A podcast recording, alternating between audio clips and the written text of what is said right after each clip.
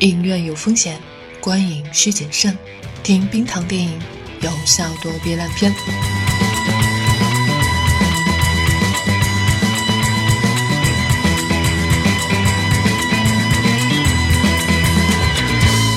你好，这里是院线观影指南。喜欢节目记得要点赞和转发，每期 BGM 歌单和晚安语音尽在微信号“冰糖电影”。早在七月还没有正式上映的时候呢，风雨咒就被坊间的各种话题蒙上了一层神秘的面纱。这其中呢，既有看过点映的观众发起的自来水口碑，也有片方一直宣扬的国漫崛起。但是更多的呢，是对国漫一直饱含着希望，却常常收获失望的动画影迷群体所说的，总是吹嘘什么国漫崛起能好吗？这种担忧不无道理。国漫曾经崛起过吗？追溯到久远的年代，《铁扇公主》大闹天宫，确实能够证明国漫崛起过。但是在九九年的《宝莲灯》之后呢，国漫就走上了一蹶不振的分水岭。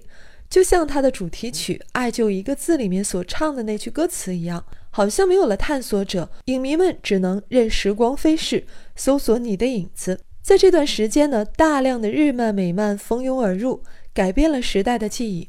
七零八零后还尚可以说自己的童年是黑猫警长，是舒克与贝塔，而九五后、零零后却只能说是火影忍者、海贼王、复仇者联盟了。直到二零零七年，随着秦时明月、魁拔等系列动画的出现，国漫的新曙光才又乍现。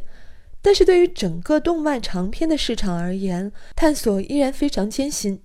中国电影市场实际上是分成两拨人。一类做真人电影，一类做动画长片。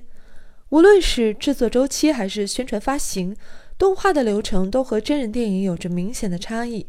动画制作者对于梦想的执念，好像也要比一般影视制作者强烈的多。他们愿意花更漫长的时间去完成成就更好的二次元品质。而回报呢，也经常没有办法和漫长的等待成正比。比如说，魁拔的一到三部总成本超过了一亿元，但是总票房加起来才六千万左右。站在投资的角度来看，可以说是惨败。导演田小鹏在制作《西游记之大圣归来》时，实际上是拿成年人的青春做赌注，用前前后后八年的时间做一部动画，献给儿子，也献给我们对孙悟空的情怀。赌对了，自不必说；赌错了，就放弃这条路。结果大家都看到了，但在茫茫的动画市场中，这样的票房幸运儿却是太少太少了。整个电影市场突飞猛进，太过炙热，动画制作者却要经常给自己泼冷水，告诫自己要珍惜时光，要学会漫长的守候，走的都是塔拉维斯奈特定格动画那样的傻路。在外界的压迫与内心的坚守中。按时按质按量的推出动画作品难如登天。尽管风宇宙的宣传一直说国漫崛起，但是我们都知道，这不过是一针自我麻醉剂罢了，或者说是对于普罗大众的情绪煽动。国漫尚未真正崛起。《大圣归来》在二零一五年暑期档激发了无数观众的动漫热情。奔十亿时也说过国漫崛起，看看接着死了多少部呢？小门神。龙在哪里？阿唐奇遇、年兽大作战、猫与桃花源、大护法没赢得票房，但好在赢得了口碑。大鱼海棠赢得了票房，但三观被炸成烟花。这句口号让人感到无语，但是也让人感到敬佩。生活太艰难了，而影院里虚无的光影才能拯救一二。对于光影制作者而言，这句口号就是自给自足的内幕光影。手握作品。他们敢于挤进暑期档，拼进春节档，向死而生。还有许多的投机者在搅乱市场环境，给好的动漫作品带来更大的压力。比如说，在《大圣归来》还没有全球发行时，厦门蓝火焰影视动漫有限公司就以一部话题之作《汽车人总动员》引发了举国上下乃至北美媒体的口诛笔伐。他以一种病态的方式将中国动漫推上了国际舞台，让我们的作品蒙羞，让那些有诚意的优秀的国漫作品更难以打入国际市场。明朗的未来还没有来临，国漫市场还没有真正建立，就被这些投机分子搞得乌烟瘴气。但那些前心幕后的制作者们仍然义无反顾、前仆后继，在单纯的坚持中发掘着中国动漫的未来。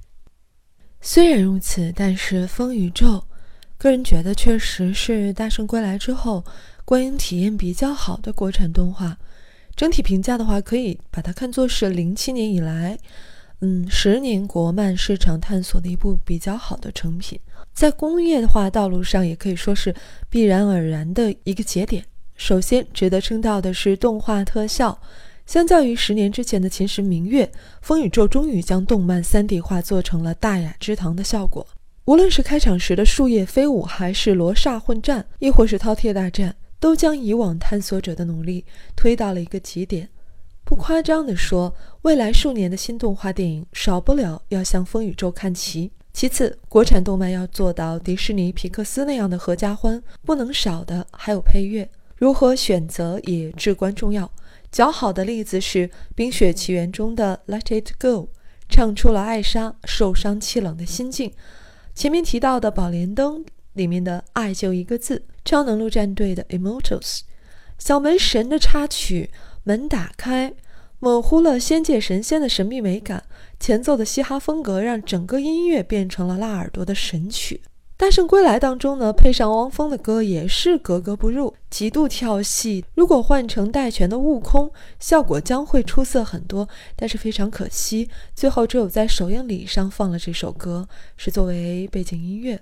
不过陈洁仪的《从前的我》倒是起到了画龙点睛的作用。而《风宇宙》的配乐和插曲整体可以说生动有趣，其中霍尊的《风雨咒》和黎希唱出了守护至亲与感怀爱情的两款主题。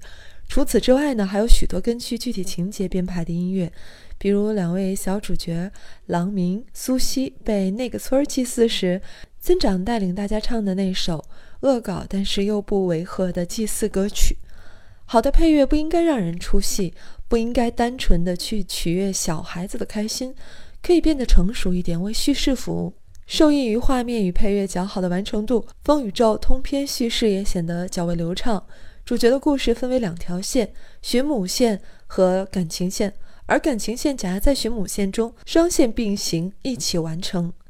朗明最终学会风宇宙的果，也是寻母线和感情线开的花，水到渠成，不会让人感觉到别扭。结尾，朗明与饕餮的大战，也让人分分钟回想起《大圣归来》里面的大气震撼：一人一兽，一天地，一生一死，因果循环。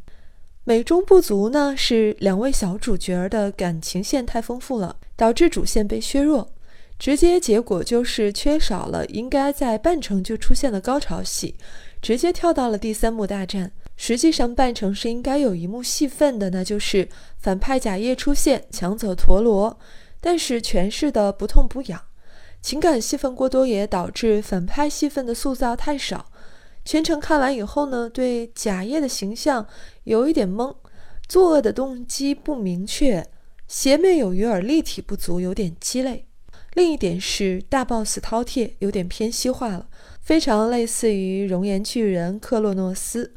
漫天遍地水岩浆，非常像是诸神之怒。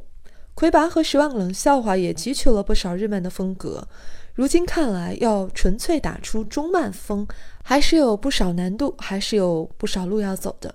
与饕餮的打斗虽然震撼，但少了细致的动作设计，浪费了美术，这也充分暴露了国人制作者在动作设计上的短板。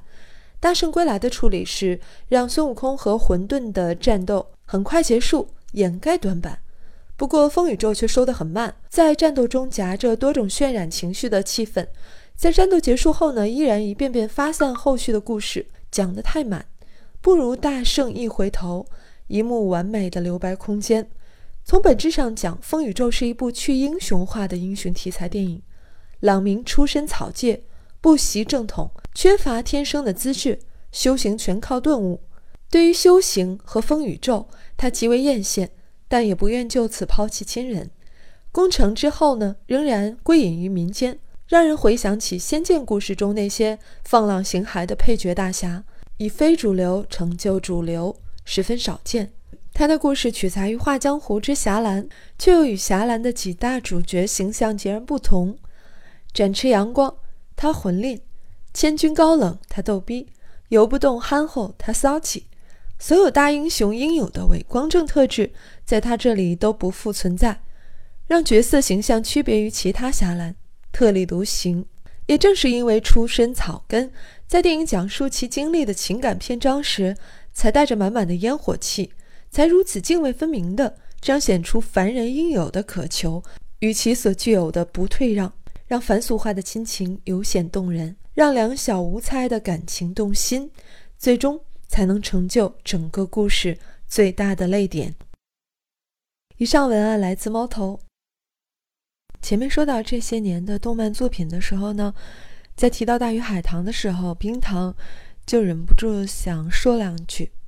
其实，如果我们爱护一个东西呢，就更要有一说一，有二说二，好的就是好，不好就是不好，这样对他的成长才是有利的。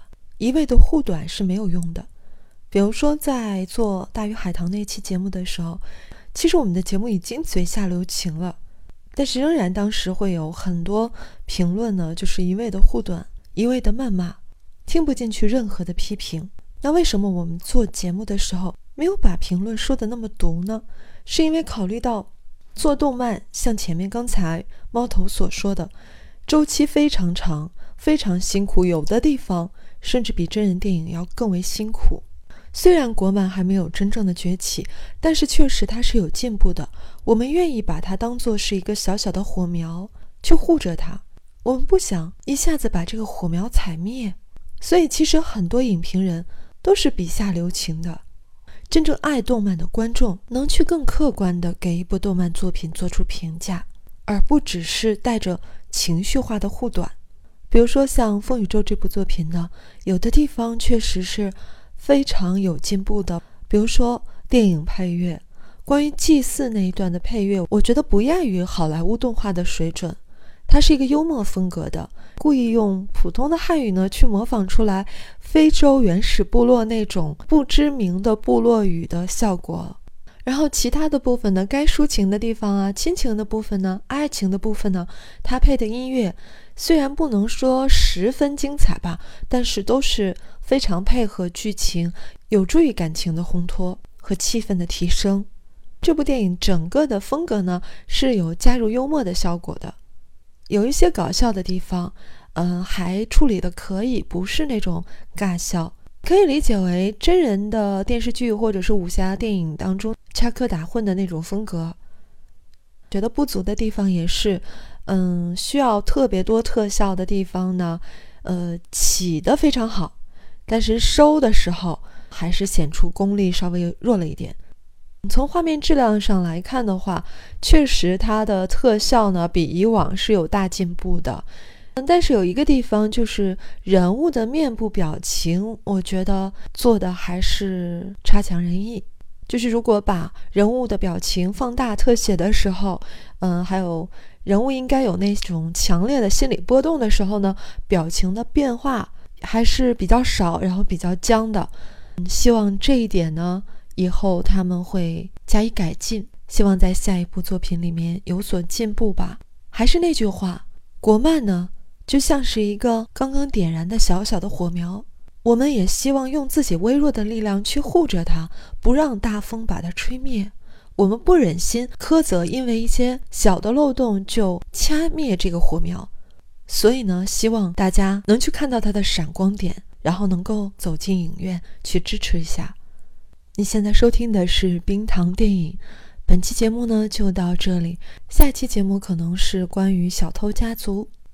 然后我们的同名微信公众号冰糖电影，除了电影节目以外呢，还会有一些其他的节目，比如说可能最近会推出影视英语，还有枕边风或者是观影日记这样的栏目。嗯，希望你可以关注一下，冰糖在那里等着你，拜拜。电影不是爱好，而是一种生活方式。这里是冰糖电影。I keep the strings under my dress.